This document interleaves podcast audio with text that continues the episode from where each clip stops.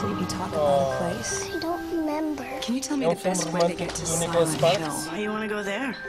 Entre uma mãe e uma filha. Espera, há um drama. Há uma Vamos tragédia. procurar respostas a Silent Hill. Where's my child? Only the demon knows where she is. E há demónios também. O Exorcista Who are you? 3000. Silent Hill. I am the Reaper. Não, é o Silent Hill. Daniel, Silent Hill. tu que és um gamer, Essa tudo. temos, de deixar, temos de deixar de usar essa palavra que eu Porquê? acho um estrangeirismo. Ah pá, Tu porque. és um jogador. ah pá, ah pá, pois, um gamer. Não Sim, sei. mas um gamer sei. é mais associado a videojogos. Soa muito pretencioso. Não, soa muito acho, pretencioso. Bom, vamos andar com isto para a frente, está Vamos bem? lá, Daniel.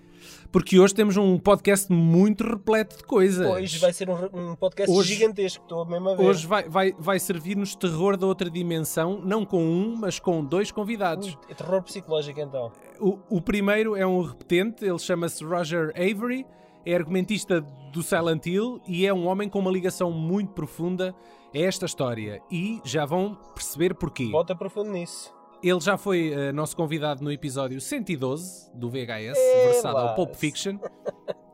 Eh, o Roger co-escreveu e ganhou um Oscar a par de Tarantino com o outro filme de culto. Eh, tem uma curiosa carreira e Silent Hill é, porventura, o seu mais controverso trabalho. E nós já vamos perceber porquê. O segundo, o segundo convidado, esse sim, é um estreante por cá, eh, chama-se Roberto Campanella, é um italiano residente no... Campanella. Campanella é um italiano residente no Canadá. Que é como quem diz sino, não é? Campanella é, sino, é, é o sino da igreja, não é? Ah, é? Acho que é Olha, Campanella, é, é capaz de é ser.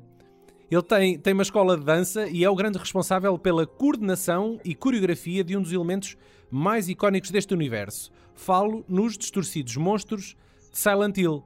O Roberto é também o Pyramid Head no filme e na sequela, que é o monstro preferido dos fãs. Lembras-te dele, Paulo? Lembro, sim senhora. Pá, e é, um- é- é, sem dúvida uma das personagens mais marcantes. Tenho aqui uma, uma, uma história introdutória em relação ao jogo, porque tenho que dizer já, o jogo do Silent Hill é um, é um franchise pelo qual eu me apaixonei logo no, no primeiro jogo. Eh, ainda estávamos nós em finais dos anos 90 e por isso este podcast é muito especial para mim. Sim, eu lembro-me eu lembro dessa paixão perdurar até os tempos de faculdade e tu me chegares a cabeça. Ai, ai, oh Fajardo, Fajardo, Fajardo, vai sair um filme do Silent Hill. Ai, ai, ai. E nós tivemos uma discussão há pouco tempo porque eu dizia que tu não conhecias o jogo antes do filme sair e tu Não, disseste já, que já já conhecias. tinha ouvido falar no jogo. Nunca tinha jogado, mas já tinha ouvido falar no jogo. Sim. Porque eu, eu, eu dizia, e é verdade, embora o Resident Evil ah, fosse mais popular, Sim. o, o, o Silent Hill estava um bocadinho ali mais. um bocadinho mais underground. Confesso que sempre fui mais um gajo de, de Mortal Kombat. De sexo, né? De contacto com o sexo oposto. Mortal Kombat. Não, eu. eu Eras um eu- bocadinho mais eu direto e óbvio. Fase, eu tive a minha fase em que era eh, só jogos de arcade e, epá, e era sem dúvida o Mortal Kombat e o Street Fighter. Epá, eram, eram os expoentes máximos da altura. Mas depois isso passou-me. Mas essa fase passou-me para aí aos 15 anos. Pá. Eram jogos do entretenimento muito direto, não é? Era, era porrada, era, era tudo muito básico, tudo muito direto ao assunto. Verdade. E de repente começam a aparecer estes jogos mais interessados num público um bocadinho mais adulto. E é aqui É precisamente verdade, que, aparece, é que aparece o Silent Hill. N- Sim, no final, como, como a história sim. não era, não era tão pornográfico, no sentido em que não era porrada direta. Havia uma história de background.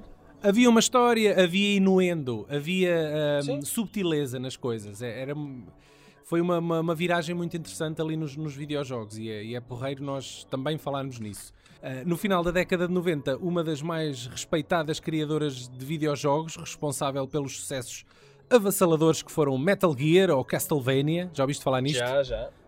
E talvez à boleia do sucesso de Resident Evil, propõe-se a desenvolver um survival horror menos virado para a ação e os jump scares e mais dentro da linha do cinema de terror psicológico que o Japão tem vindo a produzir.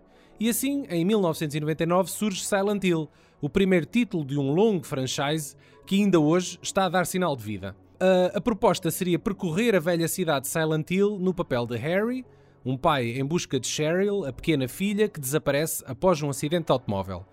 Aparentemente abandonada e envolta num denso nevoeiro, vamos descobrindo que aquela pequena localidade encerra um mistério obscuro e, à boa maneira lynchiana, tudo parece desconexo, surreal e perturbador. O jogo, claramente dirigido a um público mais adulto, atingiu o merecido sucesso graças ao seu universo visual único, às estranhas criaturas que vamos encontrando e ao ambíguo mistério que até hoje é merecedor de várias teorias de fãs. Dois anos depois, Silent Hill tem finalmente a oportunidade de esticar as pernas e explorar todo o seu potencial gráfico com a recém-chegada PlayStation 2, ultrapassando o feito comercial e de crítica com aquele que é o título preferido dos fãs. Em Silent Hill 2, o protagonista muda, mas a cidade mantém-se. Aliás, a cidade será daqui em diante o elemento recorrente de todos os títulos. Desta vez, o personagem a entrar no nevoeiro é James, após receber uma carta da falecida esposa com indicações para visitar aquele local. É em Silent Hill 2 que estão quase todos os elementos mais icónicos da saga e um dos melhores twists que um videojogo já ofereceu. É também nesta altura que se assiste a uma viragem importantíssima no universo dos videojogos, que começam a ganhar uma preocupação cada vez maior na sua história e nos seus personagens. Silent Hill 3 aparecia nas lojas em 2003 e é provavelmente o último grande jogo da saga. A partir daqui, a qualidade começaria a descrescer e após a venda dos direitos para uma produtora americana, a cidade de Silent Hill nunca mais captaria a atmosfera, a subtileza e a densidade dos títulos originais. A Konami, olhando para o cenário desolador das, ad das, adaptações de videojogos para cinema, fechou a porta a dezenas de realizadores que se propuseram a fazer o primeiro filme deste universo. O V-Ball foi um deles e consta ainda que o pessoal bem, ainda bem. e consta que o pessoal japonês chegou mesmo a ofender o trabalho do homem. Foi, foi preciso o realizador será? francês Christophe Gans criar uma pequena curta e escrever uma carta à Konami a explicar porque é que ele seria o tipo ideal para fazer esta adaptação. E conseguiu. Verdade. Em 2006, a produção franco-canadiana estreia Silent Hill, ou em português, A Maldição do Val, um thriller psicológico que queria provar que era capaz de honrar o público gamer. E será que conseguiu? E acho que é aqui que temos um ponto de partida interessante, porque eu sou fã assumido da saga desde o primeiríssimo jogo. E tu, nunca tendo jogado, és fã assumido do trabalho do Christoph Gans. É bem verdade. É verdade, Daniel. Olha, eu estava aqui embebecido a ouvir aqui o teu relato e a tua paixão pelo jogo. Já Eh, está. Que transcende. Epá, tenho uma... Tu, como estás tão eh, envolvido aí na, na história, tu consegues-me dizer aqui se o nome da- desta família principal, Rose da Silva, se tem alguma ascendência portuguesa? sim, que eu saiba, não, não há qualquer relação. Por acaso podíamos ter perguntado isso ao, ao, ao Avery e não perguntámos. Grande falha. É verdade. Eu sou franco, eu gosto, eu gosto muito do filme. Eu também. Ah, eu também. gosto muito do filme. Eu, Acho para que mim, é uma, se não a melhor adaptação de um videojogo para cinema. também, também o coloco, também o Tão coloco só. nesse, nesse patamar. E opá, isto não é dizer muito, não é? Nós sabemos que o, o marasmo que é o universo das adaptações de videojogos Sim, para sim, cinema. sim, sim. Mas, o, Mas eu- eu- eu acho que este está uns furos acima, sim. O Christoph Gans conseguiu levar. eh, conseguiu fazer um filme normal, se é que eu me consigo fazer entender, dentro Sim. daquilo que, que é uma adaptação de um videojogo pá, que, que normalmente é, é- é- é muito comercial. As adaptações de videojogos são, são trabalhos muito comerciais, não são coisas tão profundas, são trabalhos mais plásticos, mais esquecíveis.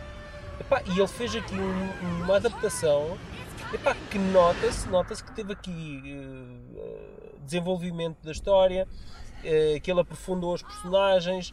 eh, epá, há aqui muito investimento no- na criação de cenários e de, de ser fiel eh, aos jogos. Ele há aqui, há aqui eh, elementos que ele foi buscar aos, dois, aos três primeiros jogos, mas mais especialmente ao, ao primeiro e ao segundo. mesmo em termos de fotografia, ahm, Sim. os ambientes, ah, acho, acho que está aqui um trabalho notável e não é só como adaptação de videojogo, acho que é um filme com uma atmosfera. O filme tem qualquer coisa, não é? Sim, sim, o, sim, o filme dúvida. tem qualquer coisa. O, o, o Christoph Gans ele é um realizador que ele só tem meia dúzia de filmes na algibeira. Porque ele demora imenso tempo na- em pré-produção e a preparar o guião e atores. E e neste caso- nunca mais fez mais nada. Eh, não é? É curioso. Não, não, ele, o último que ele fez foi uma adaptação da Bela e o Monstro.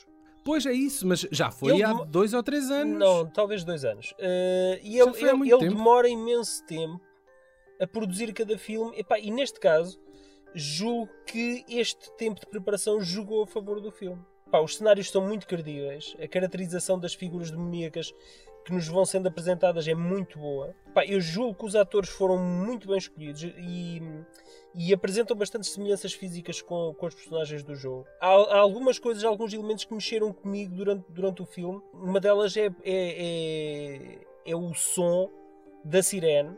Sim. Que é, epá, sempre que nós ouvimos aquele som daquela sirene. Que é um elemento retirado diretamente dos jogos. Epá, também- é, também é, é assim. premonitório de algo mau que vai acontecer. Epá, e e a, a simples presença ameaçadora do, do Red Pyramid, eh, com aquele facalhão tremendo, eh, epá, é, se ele tivesse mais presença, estaria ao nível de um daqueles monstros sagrados de- do horror, como o Jason e o, e o Freddy Krueger. Este, este o Pyramid Head já é um ícone, já é um dos monstros uh, mais cotados, vá, não é? mais considerados aí nas, nos tops de fãs, etc, etc. Portanto, Sim, mas Ele está ele, lá, não, ele está lá. ele, como não é a figura central. sim, ele, ele, ele acaba por ser, ele acaba por ser o capataz do, da, do, da, daquela entidade maligna que está ali a assombrar aquela Exatamente, localidade. é? Exatamente. Ah, julgo que a favor do filme, epá, está um elenco sólido de atores habitualmente secundários, epá, mas bastante sólido. Eu, eu gostei muito da, da seleção de atores para este filme. A Radha Mitchell epá, cativou os olhares do público, ela não era, não era conhecida, não era muito conhecida. Ela é australiana. Pronto, epá, eu, eu, eu só me lembro de a ver depois no, no Surrogates. Ah, Sim, sim, é verdade. Epá, Ela, olha, é- o papel assim mais relevante da carreira dela foi, foi num filme do, do, do Woody Allen, é, que é o Melinda and Melinda, sim. que ela é a protagonista disso. Pá, eu gosto muito dos filmes do Woody Allen, mas esse ainda não vi. Queres contar-nos um bocadinho a, a história do, do filme, do enredo do filme? A, hist- a história, como eu já tinha dito anteriormente, é muito próxima à do primeiro videojogo, Ah, com algumas divergências criativas, diria eu, mas eu, eu- mas eu acho que a essência está lá. Isto, no fundo, conta a história de uma mãe, no, no caso do jogo é um pai, ah, que decide levar ah, a filha até uma cidade que ela costuma mencionar habitualmente quando tem crises de sonambulismo. Ah, e a- mãe acha que levando-a até essa cidade vai curar a rapariga daquele, daquele trauma que ela está a viver. E quando lá chegam, A rapariga é descobrem- essa que é adotada. Ela não vive com os pais Exatamente, biológicos. É, é uma adotada. rapariga adotada. Exatamente. E eles, uma vez chegados a esta pequena localidade, aquilo é uma vila, não é? Uh, reparam que a vila está aparentemente abandonada, aparentemente cortada do mundo exterior, É uma cidade abandonada. É uma, aparentemente é abandonada, uma exatamente, cidade sem, com, sem com ninguém. um cenário uh, um retro look eh, industrial, eh, mas que nós percebemos que algo terrível aconteceu Não está bem, e exatamente. que vitimou muitos dos seus habitantes. A miúda desaparece e a mãe tem que procurar a filha com a ajuda de uma polícia que, entretanto, as vinha a Exato. perseguir uns quilómetros antes.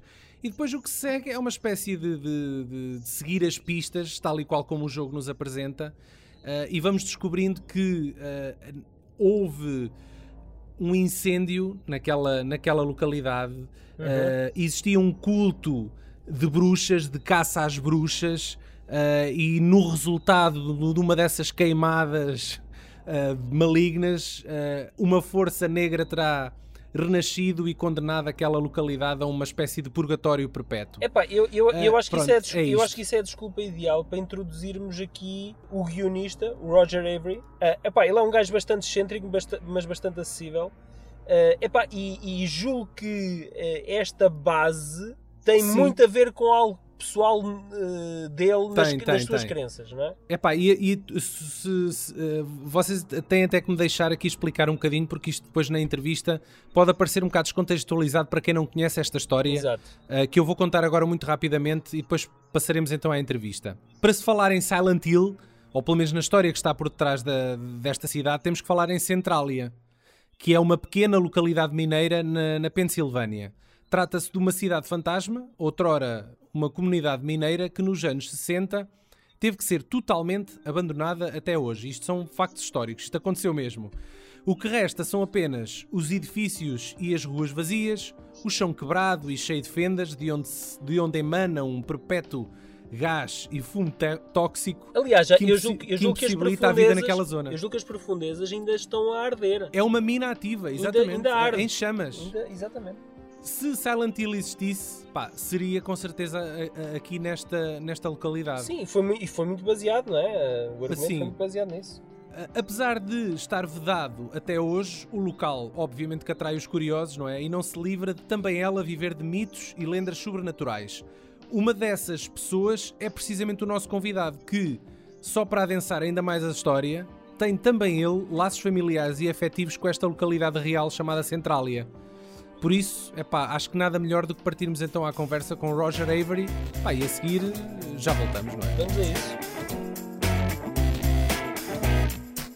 So, uh, first of all, are you a fan of Silent Hill? Or, or were you before the movie? Well, I had certainly I had played Silent Hill, um, and, uh, and and yeah, I was a fan, but that wasn't really my reason to do the movie. Um, You to were be already honest. fan, uh, a friend with uh, Christophe Gans, right? They're Very, Christophe and I are very close friends, and I um, yeah, you, you- I, I saw I saw that you uh, wrote uh, Co-wrote. the, co-wrote the, the script for Crying Freeman, right? yes, as a matter of fact, uh, I, I did. It But, was, you, but uh, you're not credited in it, I think. No, I, I you know throughout my life there I've done many things that I haven't been credited for. It's but that's normal. It's uh, you know you, you you come to a project and sometimes there's no presumption of of credit. Sometimes you're just going in at the last minute to fix something. Sometimes you're uh, I mean it just it depends on the situation Yeah. and you know sometimes it's just it's a job it's a gig it's uh, and it's working for my friend and um, you know when you're working for your friends it's it's a little looser okay. things- Okay. Did you? Uh, uh, we know that Konami is a big protective uh, with Silent Hill franchise and his universe. Was it a problem? Did they set rules on what you could write and not write?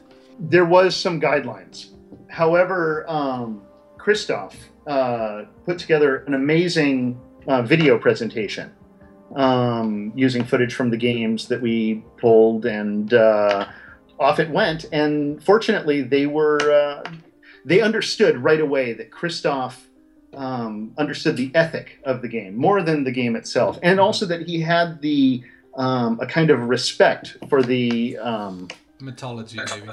yeah, the, the mythology, the visual, um, the visual qualities of the game. I mean, he he went through great pain. That that's not very common because normally um, when you see an adaptation uh, of a video game or or a, a comic book, uh, i- it's normally very superficial. One of the things that we noticed about uh, Silent Hill is it, is a very profound uh, film. It, it's not just commercial.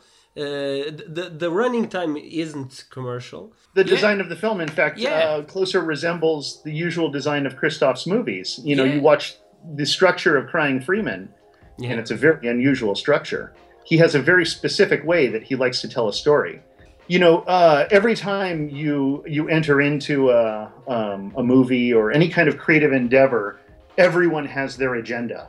You know, Christophe had his agenda, I had my agenda, and then you know the third component that has to be mentioned. it- you know, the third uh, um, component is Samuel Hadida, and to be completely frank, Sammy gave Christophe. You know, he he allowed. You know, he fought hard so that Christophe could absolutely make you know a movie that was an absolute reflect, reflection, like a like a like an auteur film Yeah. of you know of uh, of the material, and it required a you know a, a very strong producer to do that, and so you know Yeah, thankfully sure. Sammy was there. Uh, Silent Hill games uh, have a much more ambiguous uh, about what's happening. The, the the notions are much more ambiguous than the the, the, the movie. Um, the movie gives much more insight and facts for for what's happening in the town. Uh, was it a requirement for the movie audiences or simply a narrative option? You mean the the details about the town and the history of the town? The, uh, the movie, uh, for people who uh, see the movie, understands better what happens before and what's really happening there. Let's just say I had some some things that I um, uh, you know whenever I make anything, you cultivate from your life into your work. Your, your soul, your your torment, your uh, what brings you joy, whatever it is, whatever is the most extreme uh, emotions inside of you, you try to pull from. And there were things that I wanted to how do you encode um, into Silent Hill You know, uh, I mean, I have a family history uh, in Centralia, and um, Oh, really? it's. Uh, I'm sorry. That's such a coincidence, I think. Uh, Well, since it's that town that possibly the game creators were inspired by, right? Well, it's true, and my family no longer has anthracite holdings in uh, in the Commonwealth of Pennsylvania. Um, but uh, there are things that happened in um, in Centralia that uh, that are that we're feeling the reper- repercussions of today, and there are still to this day dark and powerful forces at work in the Commonwealth of Pennsylvania. What I wanted to talk about when I did Silent Hill, and I encoded it very deep because you know I was working with existing source material. Um, but I feel safe in saying it now because it's been a it's been a long time. Because I really wasn't such a, a big. Um, I mean, I knew the game, and I love the, the game. Is especially Silent Hill Two is um, absolutely outstanding. And the logical maneuver would have been to just absolutely adapt Silent Hill 2. I mean, it's almost a perfect story. And um, uh, and that was at first what I thought Christophe wanted, but you know, the more I started working with Christophe, the more I realized, um, you know, that he was seeking something more textural and looking to disassemble Silent Hill and go deeper into the mythos. Well, it it led me to the Molly Maguires. Have you heard of the Molly Maguires?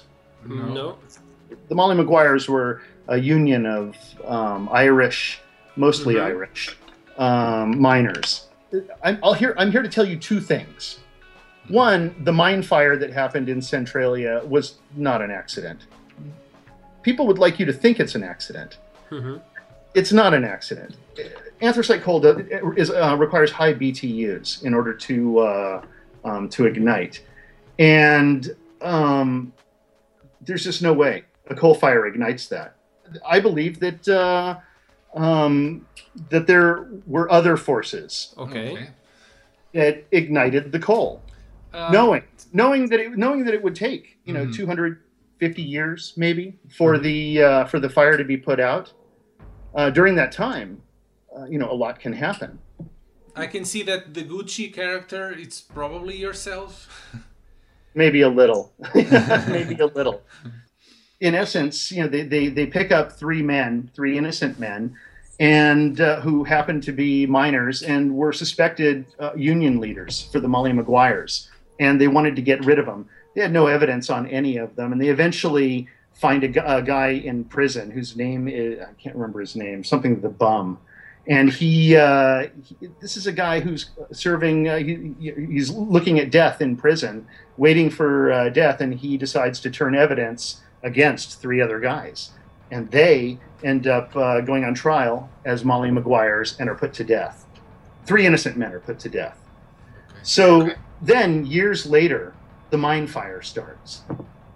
In i think it was 1962 now it's going to take uh, from from that point maybe 200 years for it to burn out. Let's say we're uh, how many years since 1962? Let's see, 50 something years.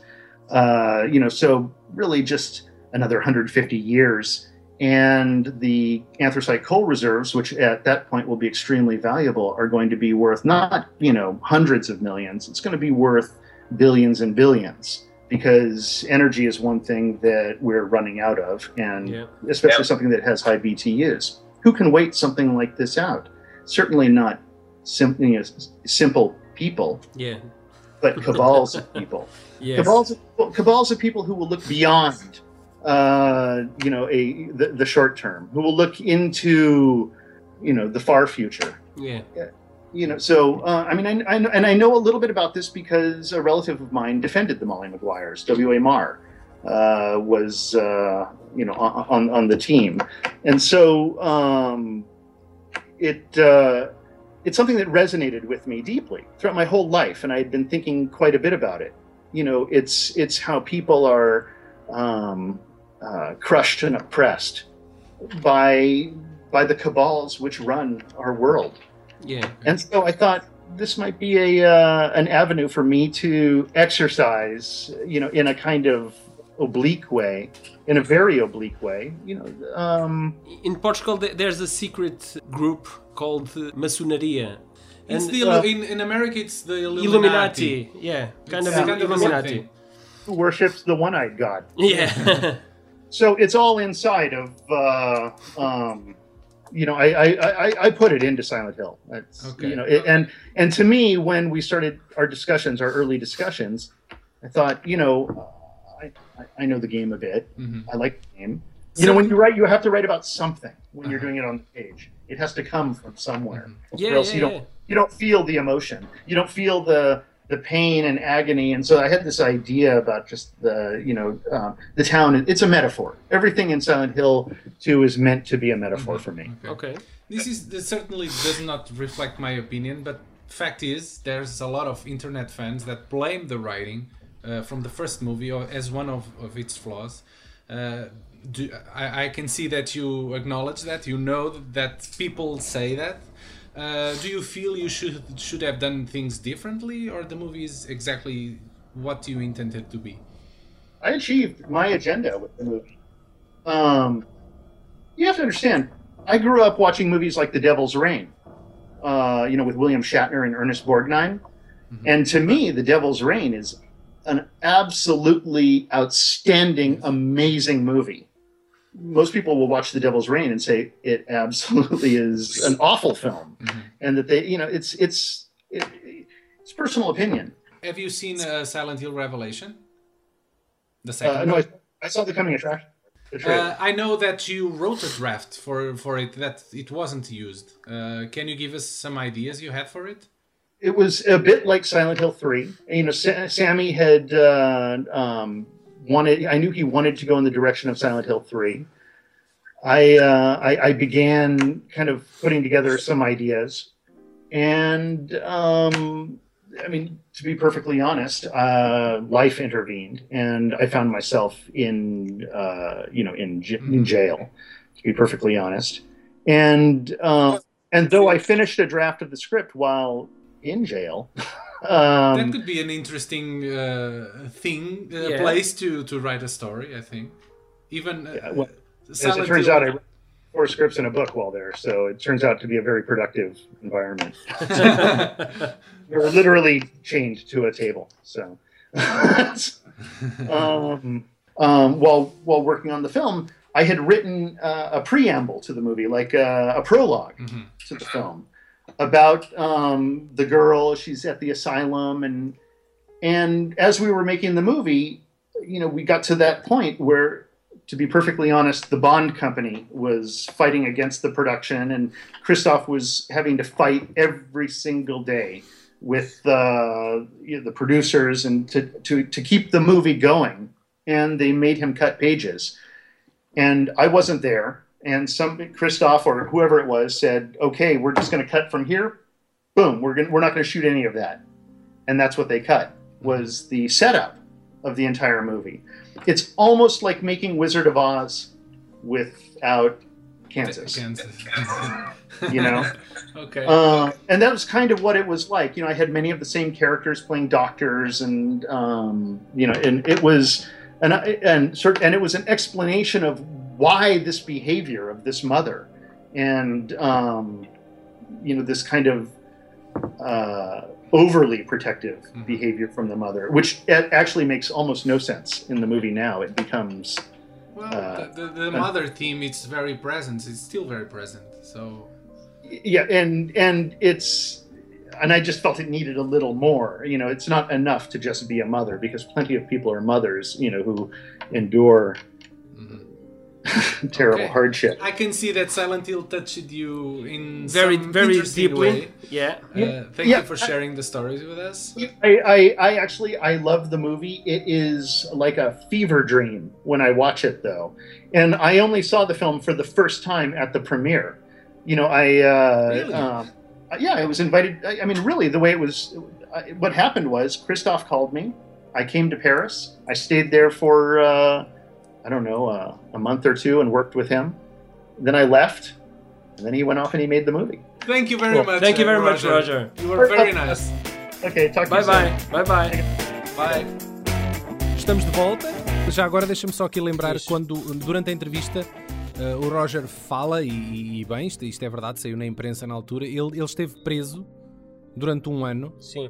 eh, em 2008, e, e foi devido, se vocês estiverem curiosos, foi, ele teve um acidente de automóvel eh, e... Que fatidicamente acabou com a morte de, um- Sim, de uma... morreu, acho, acho, não sei se era a namorada dele e mais um passageiro que ia no carro. Ele sobreviveu e teve preso um ano por causa disso. Portanto, Sim, imagino sim, que seja crime por negligência Na- mas eu não sei se ele, se ele estava sob efeito de álcool eh, enquanto conduzia. ou uma coisa desse género. eu, Mas julgo, é eu julgo que era algo do género. É possível. Ehm, É de caraças. É uma história do caraças. É, exatamente. É, mas pronto. E em relação, em relação àquele final, final ambíguo, queres, queres comentar? Sou, sou pena de estarmos a pisar território spoiler, mas, mas vá, força. Uh, uh, uh, Simplesmente regressam a casa e ficam numa espécie de estado catatónico. Subentende-se que continuam presas naquele universo. para, para os fãs do, do videojogo, se calhar pode ser. hum, Não, não, não ajuda por aí além, Pronto. posso dizer. Eu, aquele final foi uma opção do realizador. Epá, parece-me. sim, não, isso é totalmente, não é? Ele, ele também teve alguma liberdade criativa e eu não sei se o Christoph Gans na altura imaginou em fazer uma sequela eh, deste filme. Ah, porque é um, é um Eu julgo que filme, não, eu julgo que não. é um filme bastante fechado, a história é, É, bastante é, fechada. Ah, e e- eu, eu acho que ele não viu eh, tanto esta história como uma história comercial, mas mais como um filme fechado. Opa, o filme, porque epá, isto até parece um bocado pretencioso dizer-se, mas eu- eu- o filme é quase um filme de autor. Epá, Percebes- sim, até- percebes o até que é que eu quero sim, dizer? Sim, até, É- é até que- certo ponto é, até certo ponto é. É um filme com uma posição artística muito, muito forte, Tá, não é? sim, sim, isso é muito vincado no filme, isso é de facto muito vincado. E é bastante diferente de fazer um filme europeu e depois fazer um filme em que tens um, uma grande, um grande estúdio por trás e ainda por cima eh, uma editora de um videojogo eh, a ditar regras. A pressionar, não é? A pressionar. É, é muito difícil É tu eh, teres algo de ti que sobreviva a, a tudo isso. Epá, e acho Esse que ele, escrutínio, não é? e acho que ele conseguiu fazer esse equilíbrio, esse malabarismo. Nota-se que não é um filme do Uwe Boll que está ali, não é? A verdade é que Silent Hill estreou, não foi um sucesso estrondoso, mas foi um moderado sucesso, especialmente considerando que se trata de um filme de terror e esses filmes nem sempre fazem milhões e milhões de dólares em bilheteira. Mas Silent Hill conseguiu fazer um generoso uh, valor para, para os estúdios, o suficiente para eles considerarem uma sequela que viria a estrear em 2012. Desta vez sem o Christoph Gans a realizar, com uma série de outros elementos de volta, mas se calhar é aqui que a porca tosta o rabo. Será que a sequela Silent Hill Revelation é boa?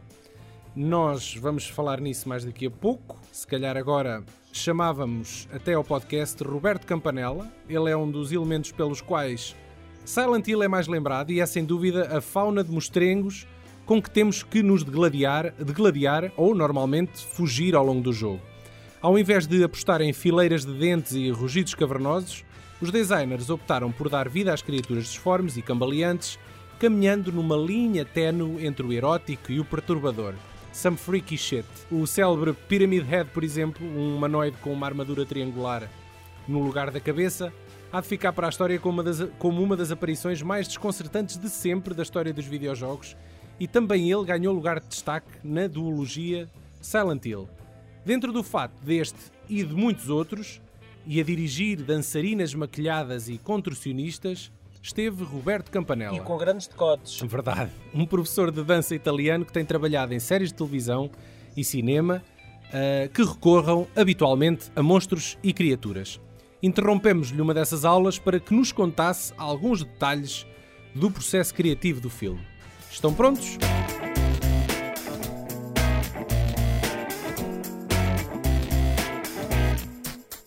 Hello, Roberto. How are you? Hey guys, good. How are you? Where are you now?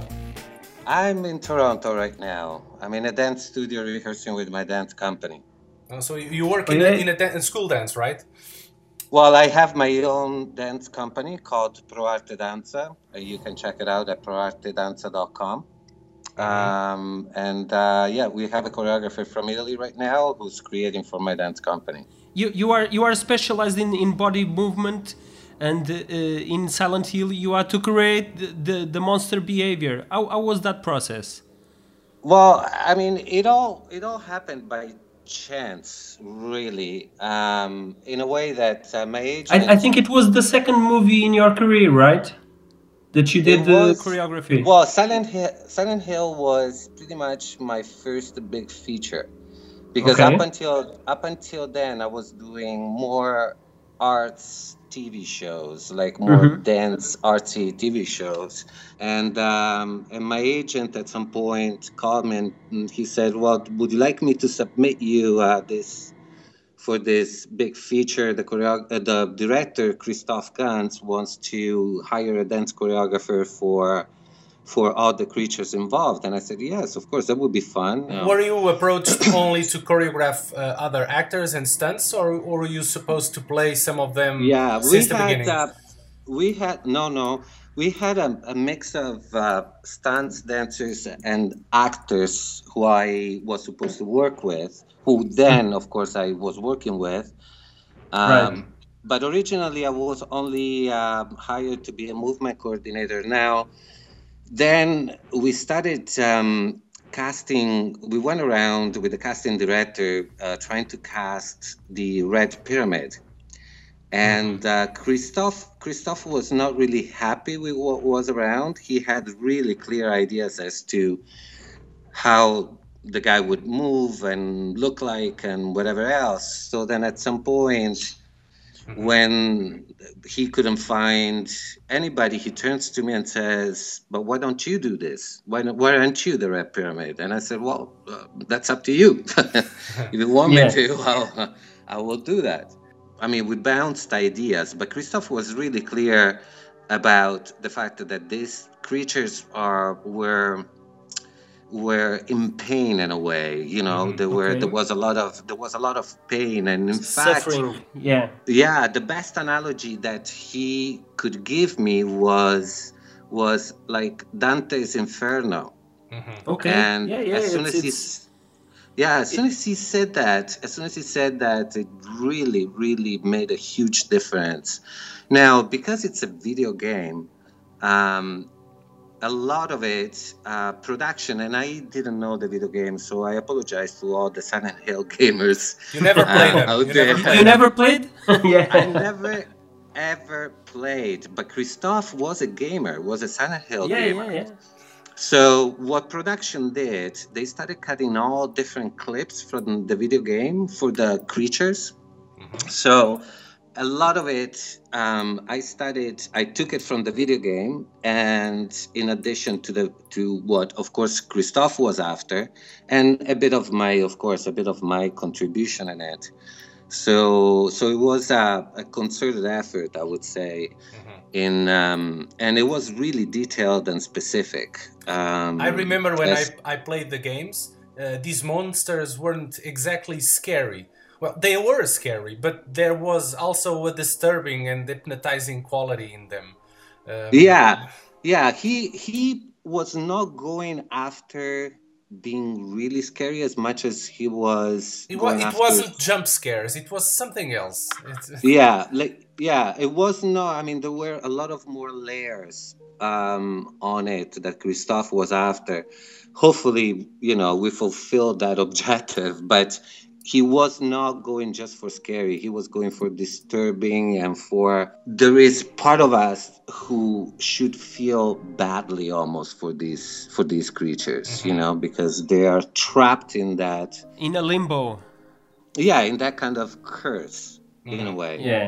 that another disappointing thing that you're about to hear is the fact that it's actually uh, these movies were never my kind of movies to watch ah, really so horror movies in general was not something that i would deliberately uh, pick up or go see to a movie theater so there was a, a big learning curve for me to just keep up with with horror movies in general The the choreography for Thriller, Michael Jackson's Thriller. That's is, that's dance.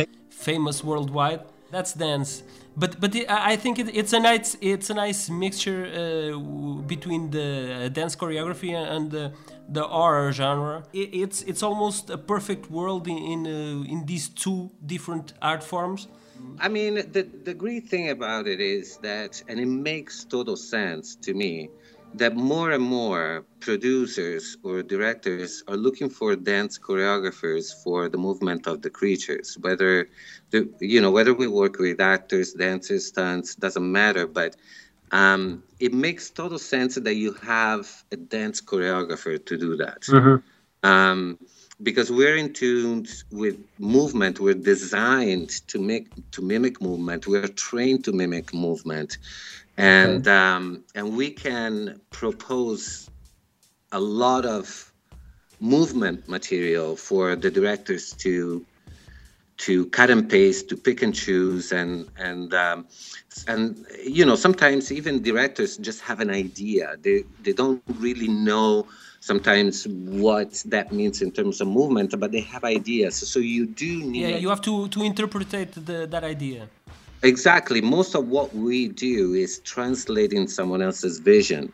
I I really have to go back to Silent Hill universe. Uh, I have just Yeah. two, two or three questions here. You also play the janitor's character, both in real and Dark World, right? Yeah, Uh, he- uh, basically at some point during shooting, um, Christophe comes to me and says, "Look, we just made up this other creature, and I want you to do it." And so, so but he we only exists because of you. You know that. That's that's right. That's right. And uh, he um, he was so excited about it, um, and he said to me, "Listen, this does not exist um, in the video game. Uh, Konami gave us uh, permission to go ahead with it, and uh, and I really want you to do to do this creature too.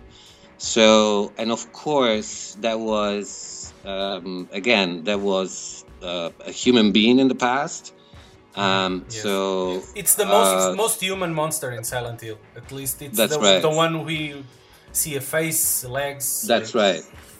That's right, and it's pretty uh, slimy and disturbing, even in real life. I have to say. Yes, it is. You know, for me, for me, for me, you know, being a father of two girls, for me to play that part, even though I wasn't saying anything, but it was pretty clear what the scene, that scene, that flashback was about. yeah, it was a It was rape pretty- implied. it was- yeah, and Christophe was making, you know, of course, jokes about it, how well I did it.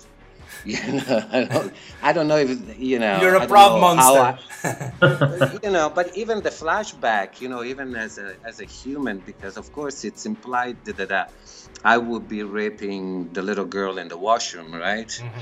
Did you know uh, the the pyramid head character is seen raping uh, the nurses characters in the games? There are Yeah. scenes where the the pyramid monster is raping nurses. So I think it, at least the raping idea it's also on the games. Yeah, I I know, and for some reason, you know, it's always me playing that, so I don't know what to think about that. Let's just go uh, quickly to uh, Yeah. Silent, Silent Hill Revelation. Uh, you were also participating in a sequel, right? Uh, Yeah. I've got to tell you, I, I had great expectations for that movie. Uh, but Me you were you were only credited as being Pyramid Head. Uh, was really just that your part in the movie? Just Pyramid Head again? no, I was also the movement coordinator for all the other creatures as Ah, well. okay. Uh, How it was this time around? You had the really big fight Um, at the end with the know, the- missionary. Yeah, I mean, you know, I- would say that you know it's always fun. It's always fun for me to do that.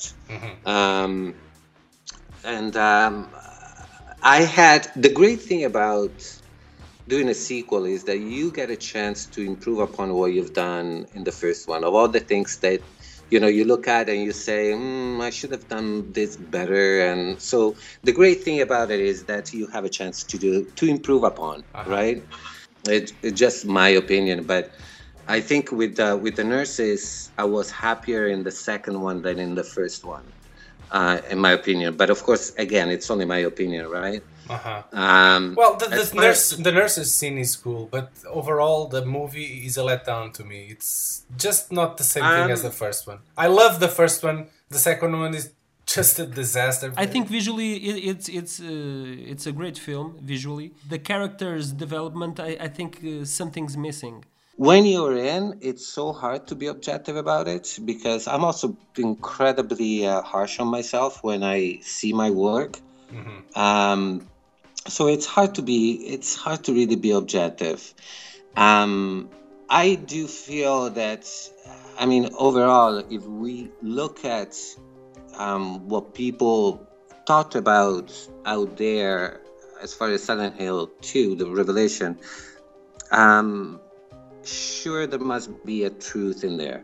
The the fans, the gamers had higher expectations than um, ultimately what they witnessed. Um, and um, and you know the only thing that we can all do is to accept that and respect that. Can I tell you something um, that uh, nobody has seen that? But uh, in the last fight with the missionary, there is uh, there is a moment that with my sword, the top of my sword, the handle, whatever, I uh, I basically uh, fake, you know, to hit her on the on the chin, and she flies back. And we were trying to, uh, we did that over and over again, and and you know, with that with the red pyramid hat, I can't really see well, and I kept saying. Uh, to the stunt, I said, "Listen, let's just stop. Like, just be aware that I can't see anything." So, and she's like, no, no, no, don't worry about it. Don't worry about it. We'll take the proper distance. And, you know, before action, we would try the proper distance so that I wouldn't hit her. Well, Michael at some point says, lots of energy, lots of energy. I want to see lots of energy. And I don't know what happened. He says, he says action. And I actually, for real, hit her so hard that with the sword that she was her her bottom face and the jaw was so bruised and black that I Ouch. thought I thought because of course they call cat I felt that I hit her take my hat off and she's on the ground and I thought oh my god I killed her oh my god. It wasn't a real. A, it was a prop. it was a prop but still Okay. uh, Yeah. It I'm- hurt. well, thank god it, It wasn't was a hard prop. yeah, but it was really hard. Plus my my strength, my you know impulse in the action, and uh, I thought I had killed her, and thank God I didn't. But it's one of those things that that I will remember forever, and that I will feel sorry forever. But she she was that was a ma- uh, there was prosthetics on top of her face, right? Yes, but it didn't save her the bruising. Uh, yeah. Like she was black all over her face. Like it was just really. I felt so badly about it. she forgave and you. uh, she's okay now you know like but but uh, and the other one was when i uh, uh, still in Silent Hill 2 when i'm uh, with the inmates uh, Ah. the the jail thing and they have all their arms out Ah, yes, yes, yeah. Okay, I remember. Yes, they were. Yeah. You cut the, some of arm, uh, a lot of arms with the sword, like. yeah and to one of the inmates i was really close to cutting for real one of his arm like actually went down and hit the guy so badly You were really Yes. pyramid head on that on that oh set. my I can god, say. man! Oh my god! And You're it the all henchman. happened. It all happened in the second one, and I and I just I kept saying sorry to people all the time, apologizing because it was becoming a hospital. That set with me around. The- Call thank, the nurses. thank God! Thank God we had the nurses. Yes, yeah. You you also directed the TV movie in 2007 called The Calm Below. What is what uh, is it about? That's one of those artsy movies that I was telling you about. It's a Okay. short that, that we did for Bravo, the channel here. Um, Okay. It's a it's a short, but in actual fact, is um, a choreography of mine danced by um, this phenomenal talent. He's a big star principal dancer of the National Ballet of Canada. His name is Guillaume Cote, and Mhm. um, I choreographed this piece for him, and we put it on film in uh, real locations and whatever else with a proper narrative. Um, it's the loss of uh, his relationship with this beautiful woman, and uh, we put it on film in real locations. And uh, listen, did you did you enjoy the, experience- the experience of being behind the cameras? I I did, and more and more, I think that will be what I want to pursue. Thank you very much for this interview. And, and thank you for revealing all that gory details uh, from the behind the scenes of, of Silent Hill. I think sometimes you know the mm, you know the I don't know maybe just me but the behind behind the scenes are so fascinating to me you know. Yeah, for us too. For us though. Okay guys, thank you guys so very much. Thank you. Thank you very much. Okay, Bye bye. Roberto. Encerrada a última conversa neste podcast, chegou a hora de darmos aqui um cheirinho em relação ao segundo e último filme existente Verdade, do universo de. Silent Hill. A sequela, em português Bem, é se o- Silent Hill traço revelação, é assim que se chama. Se, se o primeiro filme não era suposto ter uma sequela e mesmo assim teve-o, epá, depois desta de certeza que já não haverá um terceiro. Pois, pois, É- pois, pois. Opa, eu, eu sou-te sincero, eu aguardei com muita expectativa eh, a chegada desta sequela, como tu deves imaginar. Pois, Eh, acredito Primeiro sim. eles puseram, eles, pronto, o Christoph Gans não, não ia voltar, opa, assumo isso perfeitamente. O Roger Avery também não ia regressar para escrever o, o filme. Ah, opa, e depois meteram aqui este Michael J. Bassett, pá, o gajo é um ilustre desconhecido. Eu só tinha visto um filme não, dele é, é- antes. ele é um, o Michael J. Bassett é, é um ilustre desconhecido, mas que demonstrava ter algum talento que se Opa, calhar, sim. se calhar e habilidade suficiente para talvez levar, levar eh, esta sequela Sim, no rumo opa, certo. ele- ele- tu viste este filme dele de 2009, o Solomon Kane? Sim, sim, vi, vi, vi. Pronto, epá, não é um filme brilhante. Não é, não mas, é, tem- mas... mas tem, mas tem um visual Sim, bastante sim. apurado, não Mas é? atenção, aqui o, o, o Revelação também tem esse sentido visual apurado. Mas é Opa, só isso. Pois, Mas é só isso. mas é só isso. É- Opa, enquanto, enquanto o primeiro Silent Hill é um filme com alguma densidade, não é? Emocional até. Não, aqui, aqui esquece, não há. Ah esquece, Não há. esquece. Não Os gajos E fizeram um E filme. o Sean Bean, o Sean Bean, que é um ator, que é um ator que eu gosto, eu acho que ele está tão desperdiçado neste filme. Ah Está tão pois. subaproveitado. Tão É subaproveitado. assim, eu, eu, acho, eu acho que eh, eles até fizeram uma coisa bem feita. A história, a ideia da história, que é retirada diretamente até do terceiro jogo, Sim. que é a miúda Eles andam em da fuga, fugida com o pai, cidade cidade, exatamente, como andam em entidade fuga falsa. e não sei o quê. Epá, até aí, pá, pegar nesse elemento, ou seja, pegar na, na Sharon, eh, agora adolescente, já não criança, é, é- é um aspecto interessante da, da história. Gostei de irem por aí, era um bom caminho. Epá, mas depois o filme perde-se Sim, da forma o- mais o barata, filme mais é- É gratuita. esquecível, completamente esquecível. Ah é, é- são sketches atrás de sketches, não há, não há uma coesão naquele filme, não há. Os diálogos são terríveis, é tudo muito gratuito. Ah pá, adeus subtileza, É. adeus emoção, adeus tudo. Ah, E depois aquele final, pá, um final tipo Mortal Kombat, ah pá, não, não, não há palavras Não, para é, descrever. é um, é um filme, é um filme bem executado tecnicamente, mas falta-lhe a alma Ah pá, do primeiro. E depois os gajos venderam isto como em 3D, não sei se te lembras. O filme foi, foi, foi Sim, em eu- eu, 2012. eu tenho ideia da capa, da capa Yeah. ser, ser o, o Pyramid Head com a Com uma espada, e depois ter um com o 3D, facalhão, ter um yeah. 3D em cima da faca. Ah pá, pronto, sabes como é que é? Eles ainda estavam a viver aquela efervescência toda do 3D, Sim, sim. Bora lá fazer um filme de terror em 3D. Epá, e pe- decidiram pegar na, no franchise menos adequado para uma experiência visual deste tipo. Depende da forma como utilizas a técnica.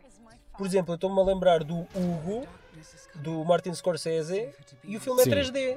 Epá, e nu- tu nunca imaginarias que aquele filme pá, fosse um filme 3D ou que fosse. Neste caso, usada da, forma errada, não é? Pá, Simplesmente não funcionou. não, não, não. De, Ah, facto, de, não- facto, de facto o filme é uma salganhada pegada e não. Eles puseram este gajo, que é realizador, a escrever também o argumento, e acho que esse deve ter sido o erro principal desta, neste, neste processo todo. É, é- é com grande mágoa que eu olho para este Silent Hill Revelation. Pá. Isto entristece-me este filme.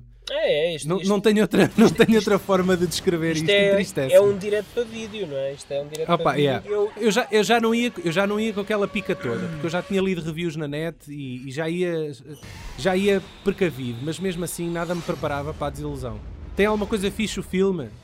é, Pá, a tem, fotografia. tem- a fotografia. Pronto. sim.